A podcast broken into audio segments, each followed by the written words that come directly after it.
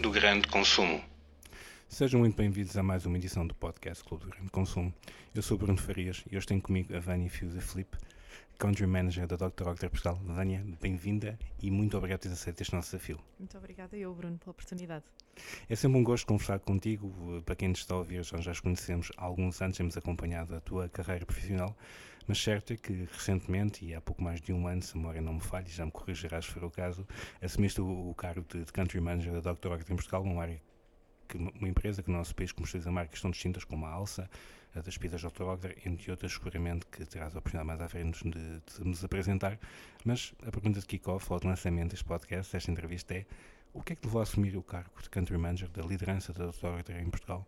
Foi na tua carreira a oportunidade certa, na altura certa, Vânia? Olha, Bruno, foi sobretudo o desafio de provar a liderança de uma empresa como um todo e não apenas um departamento ou uma parte de um departamento uh, como, sido, como tinha sido no passado acima de tudo isso, não é? No fundo, um desafio pessoal maior. Também sei que isto, creio que podemos abordar isto, sei que foste recrutada quando o período da estação do teu segundo filho, uh, o que significou para ti, enquanto mãe profissional, como mulher, como é óbvio, poder obter a possibilidade de ser um cargo de liderança, mesmo não podendo dar o seu contributo no imediato à companhia, que eu creio foi aquilo que aconteceu, e sobretudo, como sabemos que infelizmente ainda acontece, quando o oportunidades, o acesso a oportunidades semelhantes, que não raras vezes são votadas a mulheres, precisamente de poder assumir a liderança numa companhia, pelo facto simplesmente, não do profissional, mas da mulher em si. Olha, entrei para, para, a função, eu estava grávida de três meses do meu segundo filho, já tinha uma filha de dois anos, e só isso já seria duro, mas já foi, foi mais do que isso. Eu estava ainda há meses de terminar o meu MBA executivo, que também exige muito tempo e dedicação pessoais. Um, eu recordo-me no processo de recrutamento, de uma forma muito transparente, tinha acabado de descobrir que estava grávida, e dizer: Eu quero muito continuar neste processo, mas, gostava muito desta proposta, mas, mas, eu estou grávida e eu tenho que ser totalmente transparente já desde o início, porque se vai haver aqui uma relação de confiança, nós temos que claro. já desde o início. Um, e eu lembro-me de ouvir do outro lado que isso não era importante. Portanto. E o, que é que, e o que é que sentiste na altura com essa resposta? Olha, eu senti que o facto de estar grávida, de estar a tirar o MBA, de ser mulher e de ser mãe, que não foi, que não foi vista como uma coisa positiva ou negativa. Foi vista com normalidade. Isso espalha muito a cultura de, de uma empresa uh, uh, como a Dr. Oetker e surpreendeu-me muito. Deveria nos surpreender enquanto humanidade, não deveria, não é? Mas, Nem sequer deveria ser um tema. Exatamente, mas a verdade é que, é que me surpreendeu e, e foi encarado de uma forma com muita normalidade. E, e, o importante foi fazer cumprir uma estratégia consistente com os objetivos de crescimento e coerente a longo prazo. Isso foi importante para a Dr. Otker e foi isso que, que me agradou muito nesta, nesta viagem. Mas podemos considerar, Vânia, à luz do que falaste, que é um paradigma que também se encontra a mudar em Portugal no mundo. Consideras que o teu exemplo é um bom exemplo ou simplesmente, se calhar, nem sequer deveria um exemplo, eh, não deveria ser um exemplo, apesar de continuar a ser? Correto. Felizmente está a mudar. Infelizmente, ainda está a mudar. E essa é que é a parte que deveria ser mais rápida. Será que é uma questão geracional?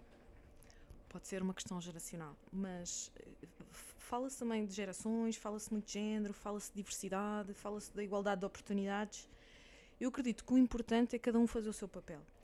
Tal como a Dr. Otker fez comigo, quando eu tenho que dar oportunidades às pessoas, para a minha equipa e para a Dr. Otker, eu não olho a género, não olho a idade, não olho.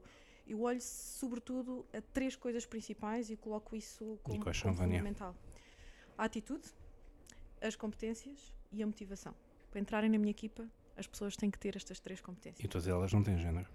E todas elas não têm género, nem têm idade, não têm geração. Portanto. Uh, Uh, acredito muito nisto. Não sei se faço assim porque já sou assim ou porque também a doutora Otra me mostrou pelo exemplo em como isto é possível, não é? Em como há critérios importantes que são necessários para a liderança, não necessariamente o género, uma cota, uma idade. Portanto, o que é importante é as pessoas, independentemente de estarem numa gestão de liderança no feminino ou no masculino, um, terem um respeito pela individualidade de cada pessoa. Portanto, cada um com a sua bagagem, com a sua experiência pessoal, profissional, em conjunto com o ADN da empresa, irá exercer uma liderança de forma distinta. Portanto, naturalmente, o estilo de gestão de um homem ou de uma mulher pode ser diferente, como de uma pessoa mais jovem ou mais velha também, e nós temos que valorizar tudo. No meu caso, é uma bagagem de mãe, de MBA, comercial, e que, que se encontrou e que agradou à doutora Adker. Exatamente comercial, que é exatamente o área anterior, mas aproveito para reforçar uma nova questão nesse âmbito. A gestão feminina é necessariamente distinta da gestão masculina? O que, é que uma, o que é que uma liderança feminina pode aportar a uma empresa em concreto? Obviamente nós não somos todos iguais, não é? ainda agora falamos sobre isso, nós não somos iguais, não percebemos o mundo, não entendemos o mundo da mesma forma, não somos necessariamente filhos dos mesmos pais, mas Há diferenças na gestão entre homens e mulheres? Sim, eu acho que, eu acho que acima de tudo, uh, bom, as mulheres dizem-se que são muito mais multitasking, eu já vi homens muito multitasking, mulheres muito pouco multitasking. Uh, acho que acima de tudo tem a ver com a bagagem que as pessoas já viveram na sua vida, as suas vivências. Portanto, têm mais experiência na área comercial, têm mais experiência de gestão, as suas próprias vidas pessoais que trazem uma bagagem muito importante. Se é Somos mãe, se é pai. experiências, não é? Precisamente, precisamente. Portanto, eu acredito muito Uh, há mulheres muito competentes e também há homens muito competentes para as funções que exercem. Uh, e claro, é, é uma individualidade mais do que uma liderança feminina ou masculina. Tens experiência na gestão de marcas de bebidas, como é de conhecimento público. O alimentar, na área em que encontras agora, é uma área distinta desse universo onde já trabalhaste? Faz parte de um percurso. Há muitas semelhanças e há muitas diferenças, tal como no mercado de serviços de compliance e gestão de resíduos, ou uma startup todas as experiências compõem uma, uma vivência única e eu sinto que todas contribuíram muito para o meu crescimento e de uma forma muito positiva. E que empresa encontraste quando chegaste? E que empresa queres ter também no presente e no futuro? Há uma, uma doutora antes e depois da tua chegada neste ano e qualquer coisa? Olha, a Dr. Oetker é uma das maiores empresas de alimentação da Alemanha, que é muito poderosa, não é? Neste, quando nós e uma empresa familiar. É uma empresa familiar, com mais de 130 anos de, de história. Portanto, e, e, e, está representada em todo o mundo com marcas muito fortes. Os produtos da Dr. Oetker são base do sucesso. É isto que eu encontrei quando aqui cheguei, não é? Que somos conhecidos muito pelas nossas categorias de pizza e de cake e desserts. Sendo o Dr. Oetker, como dizias há pouco, é uma marca familiar, mas é o nome de uma empresa, é o nome de uma marca e é o nome de uma família. Portanto, é uma marca familiar alemã, é, tem, tem aqui no ADN uma obsessão no sentido positivo pela qualidade, e está muito, tá muito atenta às tendências e aos paladares dos consumidores. Neste momento, em Portugal, temos um portfólio de cerca de 70, uh, 70 produtos. Uhum. Entre as marcas, entre seis marcas que temos de pizzas Dr. Oetker e a marca de sobremesas em pó Alça, em Portugal. Portanto, o que é que nós queremos uh, para o futuro? Queremos consolidar e crescer a nossa posição em Portugal, queremos liderar a inovação e queremos crescer, fazer crescer as categorias onde nós estamos, quer no canal retalho, quer no canal profissional. E Dr. Ocra são duas marcas muito bem conhecidas no mercado português, mas são necessariamente marcas líderes na respectiva categoria, uma pergunta que eu faço. Por outro lado, Vânia, o que é que a aquisição da Alça Unilever vai conferir ao portfólio da empresa? Foi uma mais-valia óbvia para, para a vossa atividade comercial ou ainda é cedo para se fazer esse balanço, sobretudo atendendo à categoria que se dirige, que é muito competitiva e nem sempre pela qualidade do produto, mas pelo preço em prateleira, como sabemos. Perfeito. A Dr. Oetker é líder em pizzas congeladas em Portugal. Uh, temos seis marcas: a marca Restaurante, a marca Casa de Mama, Tradicionale, Rústica, The Good Baker e La Mia Grande. Todas têm o seu papel diferenciador com o consumidor. E posicionamento. E de posicionamento, exatamente. Portanto, sendo que é Restaurante a marca de fabricante que se destaca no mercado como a portadora da tocha, não é? Se quisermos dizer assim. e sobretudo com a sua característica que tem de grande variedade de sabores que é tão apreciado pelos portugueses. No caso da Alça, a marca de sobremesas em pó, é um trabalho mais recente, já feito desde 2019, e que já se mostrou à liderança nos segmentos de mousses e de gelatinas vegetais. E um balanço que te deixa satisfeito são essas as mais-valias que a Dr. Oca e as suas respectivas marcas podem trazer ao mercado nacional? Sem dúvida.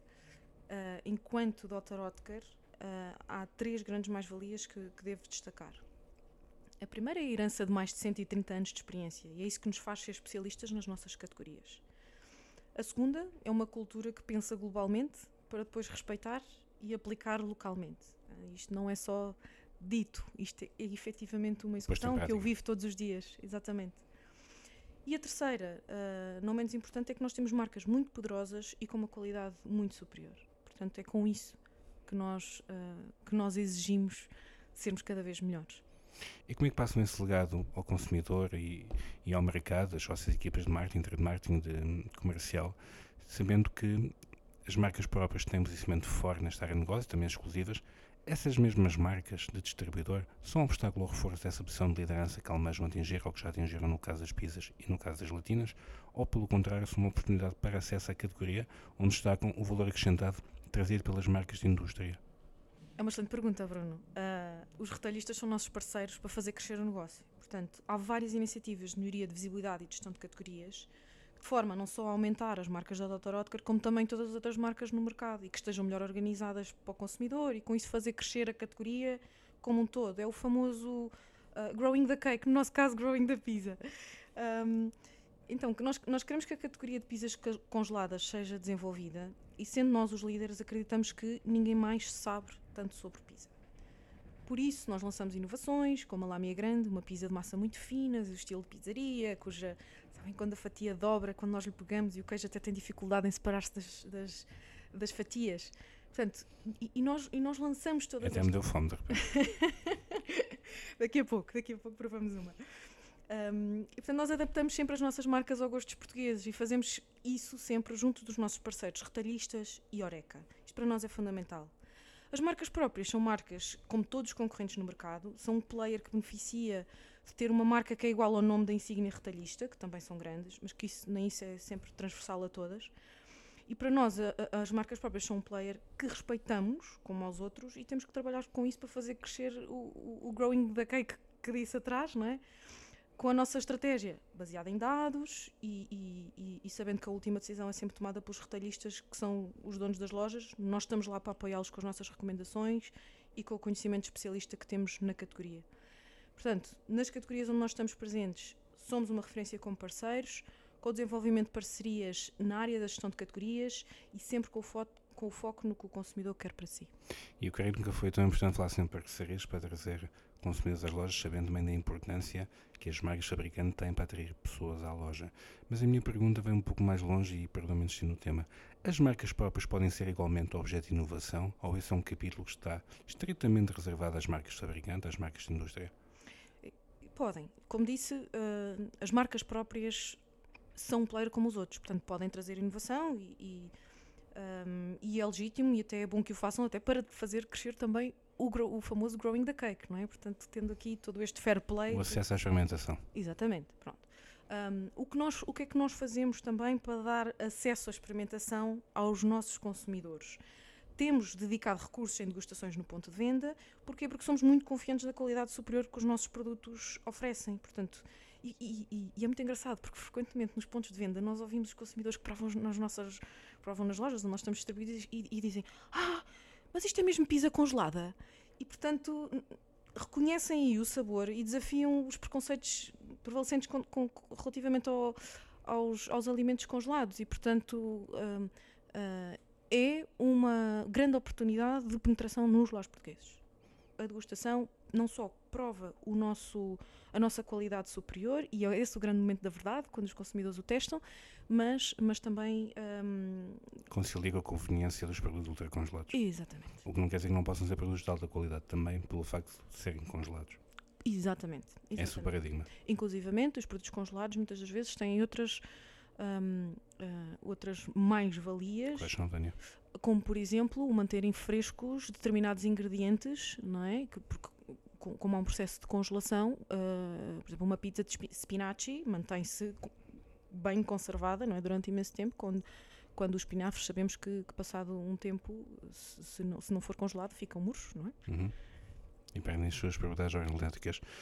Fala da doutora que tem em Portugal em concreto, vai falar de que números, não sei se nos podes passar alguns números, é? faturação, cota de mercado. Não propriamente, mas posso tentar dar aqui uma pista em termos de ambição.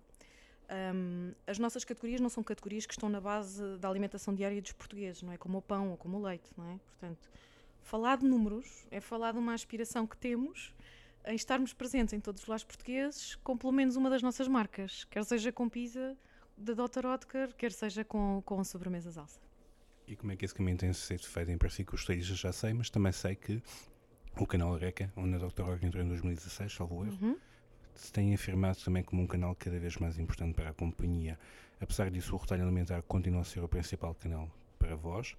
Ou ter entrado no Arega foi também importante para o desenvolvimento da empresa como um todo e das suas marcas em Portugal. Qual o peso dos canais, em termos percentuais, de possível, Vânia, para a faturação da. Org Portugal? Olha, a entrada neste canal profissional, que, que, que é um canal que abastece o canal uh, Oreca, restauração e, e, e, momentos de eventos, um, mostra que a Dr. Otker quer estar onde os nossos consumidores estão. e este é, é, é, é o principal para a Dr. Otker, estar onde os nossos consumidores estão. Então, desde a entrada de 2016 neste canal, nós não só sobrevivemos ao fecho do canal de hotelaria e restauração durante a pandemia, que foi muito complicado, um, como reforçámos também a nossa posição no mercado com presença em, em, em mais pontos de venda. Tocaste exatamente na pergunta seguinte: o consumo de, de pizzas de, de, marca de fabricante teve um aumento exponencial durante o período da pandemia, decidido em alguns estudos internacionais, assim como produtos de pastelaria, que são também áreas de negócio em que vocês acabam por tocar, com os sobremesas e etc.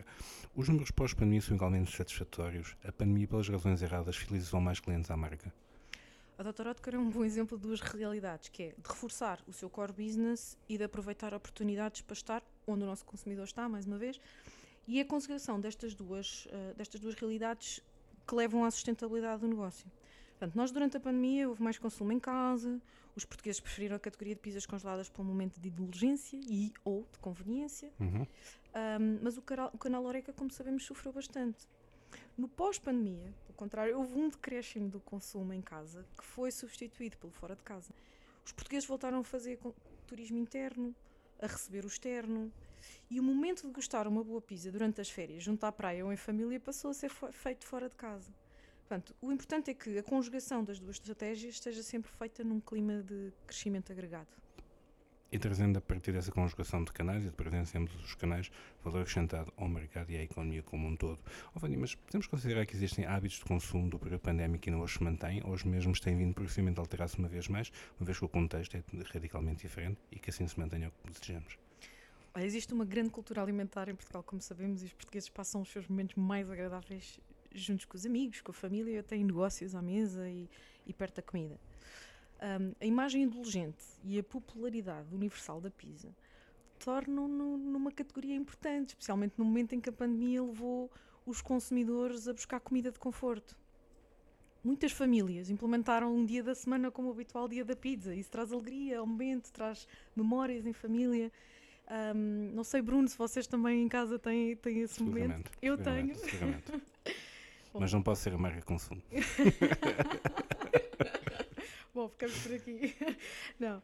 E hum, com regresso, com regresso depois ao trabalho físico, mães e pais ocupados e pessoas solteiras uh, acham muito conveniente sair do trabalho, levar uma pizza congelada para jantar, porque não têm tempo para preparar algo. Uh, e, e, e então é uma categoria que está muito bem distribuída nos pontos de venda, é rápida de preparar e é deliciosa de comer.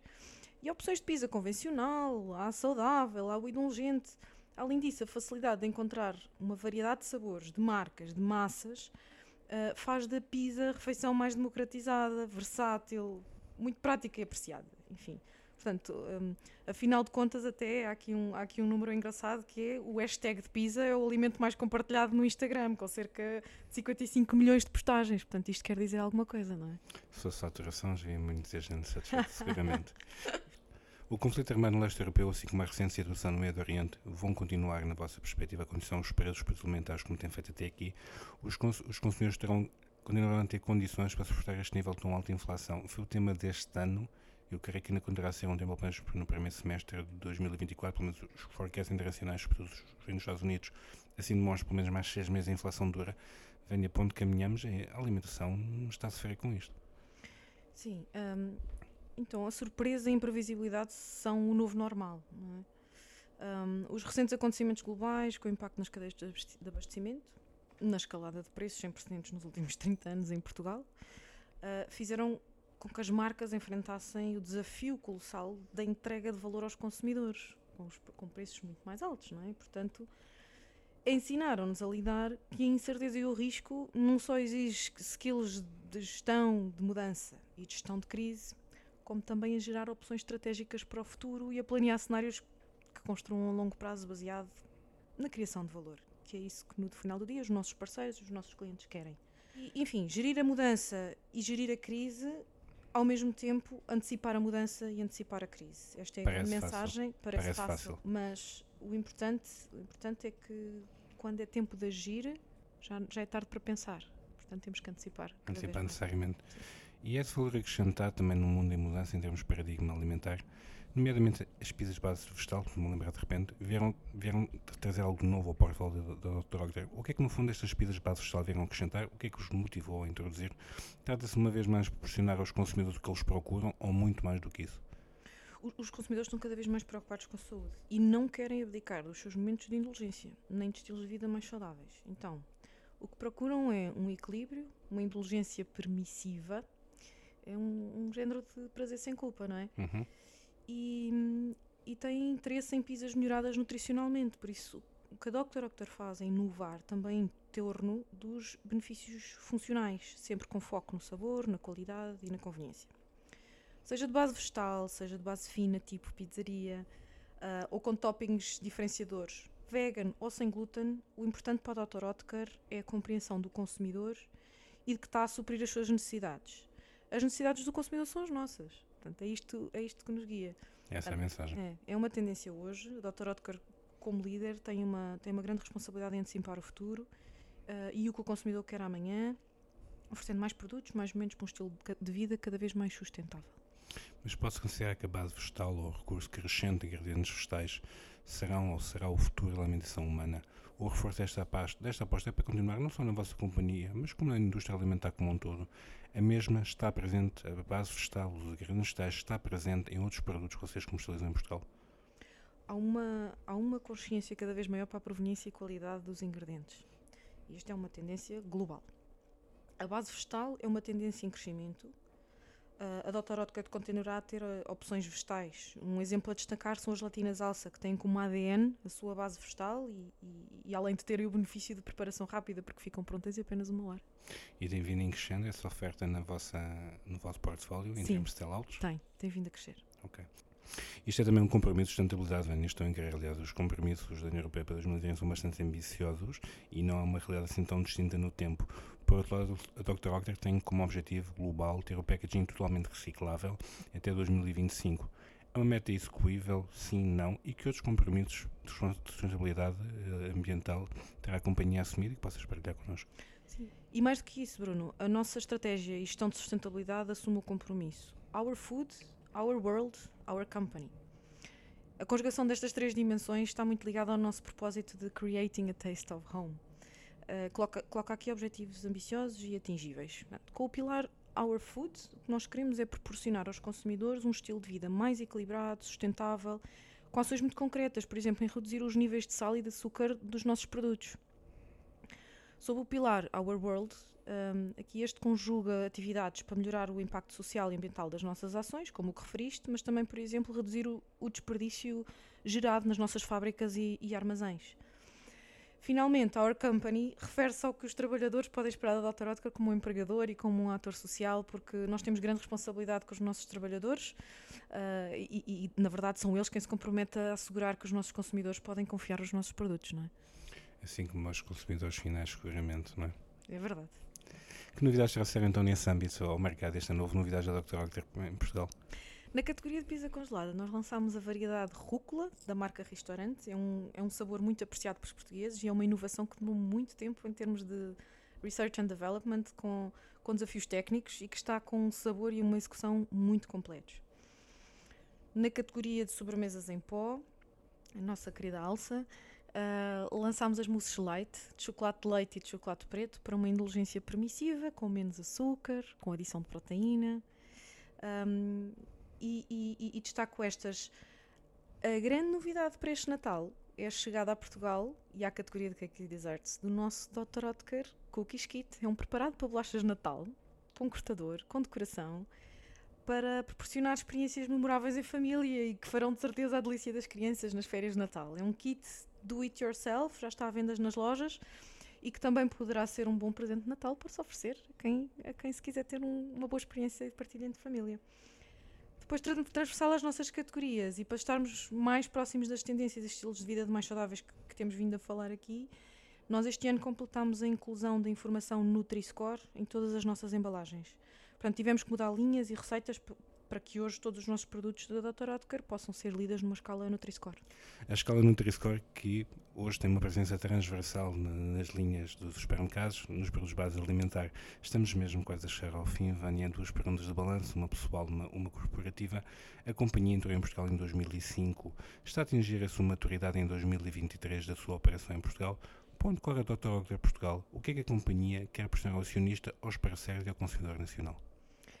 Olha, Bruno, inspirados na nossa herança de mais de 130 anos, em Portugal nós construímos e queremos continuar a construir uma casa sustentável, para sermos um parceiro de confiança para os nossos clientes e para os nossos consumidores.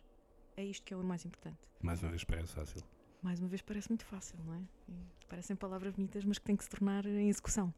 E, e, é esse o foco que nós temos todos os dias. O foco das marcas, nas pessoas, no quadro do produto, na relação comercial e pessoal. E nos parceiros. Nos exatamente. parceiros, sem dúvida. E eu acho que isto tem muito a ver contigo, Vânia, por isso é que acabo a entrevista com uma pergunta de novo no âmbito pessoal. Que balanço podes ter do teu progresso na Dr. Octor, marcado pelo arranque, pelas circunstâncias que nos conduziram também, em parte, a esta entrevista, mas, sobretudo, ouvir viva voz um ano e pouco depois? Uhum. Quem é Vânia? Quem é Dr. Octor? Como é que tu vês o futuro? Que balanço podes fazer? Obrigado pela pergunta, Bruno. Olha, eu vou brincar um bocadinho com, na resposta, que é é quase como se me tivessem nascido mais dois filhos. Eu não só fui contratada grávida quando já era mãe de uma e agora sou mãe de duas crianças, como também me foi dado o privilégio de gerir um negócio ainda adolescente e torná-lo num jovem adulto. Por isso, mais do que o desafio de fazer aumentar o negócio para amanhã, é estar cá a longo prazo, de forma que as marcas da. Oetker estejam constantemente no top of mind dos consumidores em Portugal e sermos uma referência de parceria junto dos nossos clientes mais uma vez parece fácil, diz assim, e creio que todos acreditamos nas palavras. Tivemos connosco Vânia Fiuza Felipe, Country Manager da Doutora Portugal. Vânia, muito obrigado por teres partilhado estas ideias connosco. Muito obrigada, eu, Bruno. E assim que esteve desse lado, nós vemos e ouvimos em breve. Até já. Clube do Grande Consumo.